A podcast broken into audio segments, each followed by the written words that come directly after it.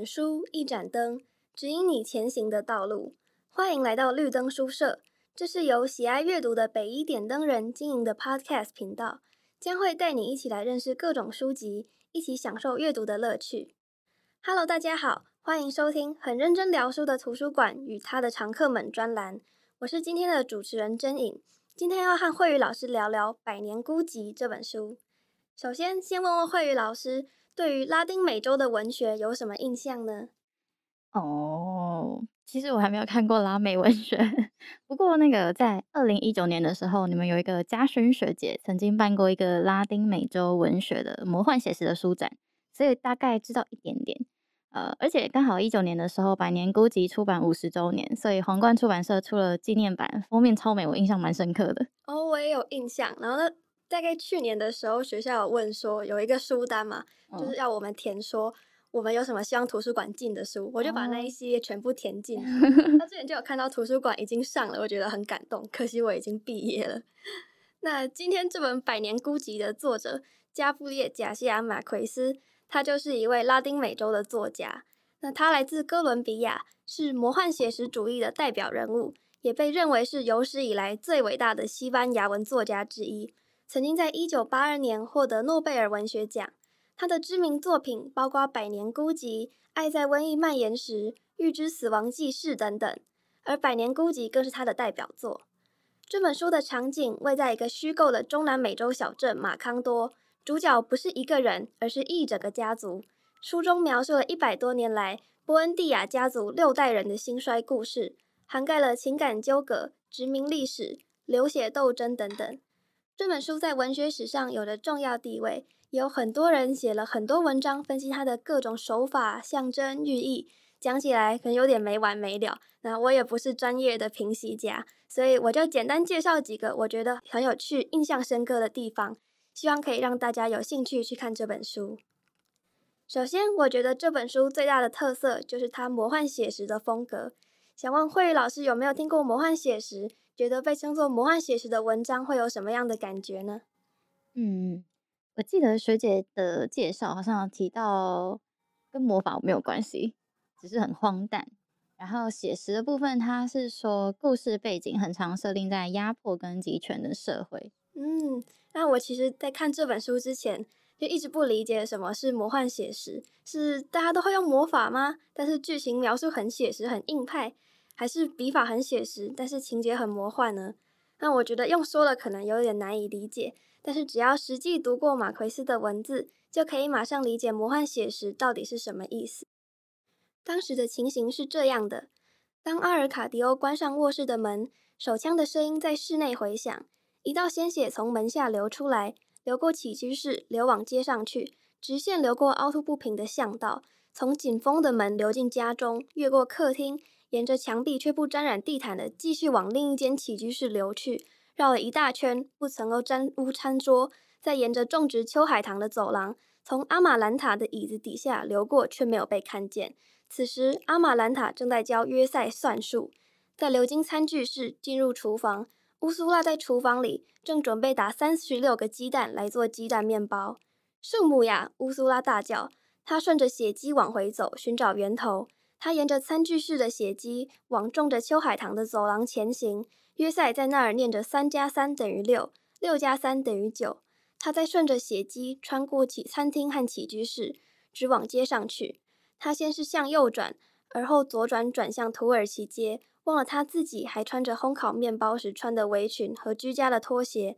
他来到广场，走进那间他从未来过的房屋，推开卧室的门。在几乎被烧过的火药味呛死，他发现阿尔卡迪欧面朝下躺在地上，他流出血来的右耳已经不再流血了。那这段就是真的很魔幻写实的文章。那他给我的感觉其实有一点像是嗑药，故事里面会出现非常多不可思议的魔幻情节，比如说死者的血仿如长了眼睛，流进家门来到母亲脚边，又或者是死者亲人的灵魂在家里行走，跟人对话。但角色不会对这些事情感到奇怪，就像是生活在普通的世界一样。跟一般的奇幻小说不太一样的地方是，魔幻写实的世界没有一个固定的世界观，不是说设定一个世界有巫师、有预言家、有法术之类的。魔幻写实没有固定的设定或是规则，更像是在写实的世界中随意加入一些非现实性的情节描写，并让角色对这些事情觉得理所当然。而魔幻写实主义常常是兴起在一些独裁或是集权的社会中，表现了对于这样一个高度危险的政治现实的一种调试，也超越了这回社会的限制。那再看另外一段魔幻写实的描述，有一天早晨，一位走路不稳的白发老人走进他的房间，他竟然不知道这是谁，原来那是他的斗鸡对手雅奎拉的幽灵。老波恩蒂亚最后认出了他。没想到人死了也会衰老，他禁不住怀念起往事。他惊叹道：“雅奎拉，你是从好远的地方赶来的啊！”雅奎拉逝世已经很多年了，他非常想念活着的的人，他需要同伴。他花了很多时间寻找老波恩蒂亚，他曾向里奥哈查、优巴谷以及沼泽各地的死人打听波恩蒂亚的一切，可是波恩蒂亚住的小镇马康多还没有人死亡。所以没有人说得出波恩蒂亚的现况。后来，马康多的人麦奎迪进入冥府，他才得以在死人的杂色地图上以小黑点标注了马康多的位置。于是，这一个活人，这一个死人，两位就开始聊天。我读到这段的时候，真的觉得很有趣。一个老人跟他昔日的对手的鬼魂相谈甚欢的场面，感觉就很神奇，充满了魔幻写实的感觉。那不知道对于慧宇老师来说，如果有过世很久的亲人或好朋友的鬼魂突然出现在眼前，你会有什么样的反应呢？嗯，我现在联想到的是《可可夜总会》，你有看过这部电影吗？有，这是二零一七年蛮有名的那个动画电影嘛，很欢乐的感觉。他在讲一个墨西哥亡灵的故事，我觉得他让我印象蛮深刻的地方是他把鬼亲友的鬼魂描述得很温馨有趣。其实情节我已经有点。没有办法 拼凑起来完整的故事，但它就是给我一种很欢乐的温馨的感觉，这样。然后，另外我记得其实看过有一些台湾原住民故事的书，也都会提到他们其实会跟过世的遗祖先遗骨同住，那祖灵会保佑我们这样子想。所以我觉得这样想一想的话，我觉得我应该不会太害怕，因为是你说是亲友嘛，嗯，好朋友，嗯，只是因为已经在这种科学唯物的世界生活久了。如果真的看到亲友鬼魂的话，应该会想要先 确定一下自己是不是在幻想或者梦游。嗯，但如果真的是可以看到亲友的鬼魂，我觉得我应该会蛮想要跟他们聊天的。嗯，我也是，可以问问看死后的世界到底是什么样子。那除了鬼魂，书中也出现了大量的预兆，不止一位角色遇见了死亡或是各种事情的发生。比如说下面这一段，那几天他发现自然界有些反常的现象。玫瑰带着野草的气味，有一盆埃及豆倒地，豆子掉落在地上，排成完美的海星图形。有个晚上，他还发现一排发出光亮的橘子形圆盘物飞越天空，因此他认为家里的那位老人随时会死去。果然，在耶稣受难日的那天早晨，他们就发现他死了。那这一段是有一个角色预知到了家里老人的死亡，那也有角色是预知到自己只要做完某些事情。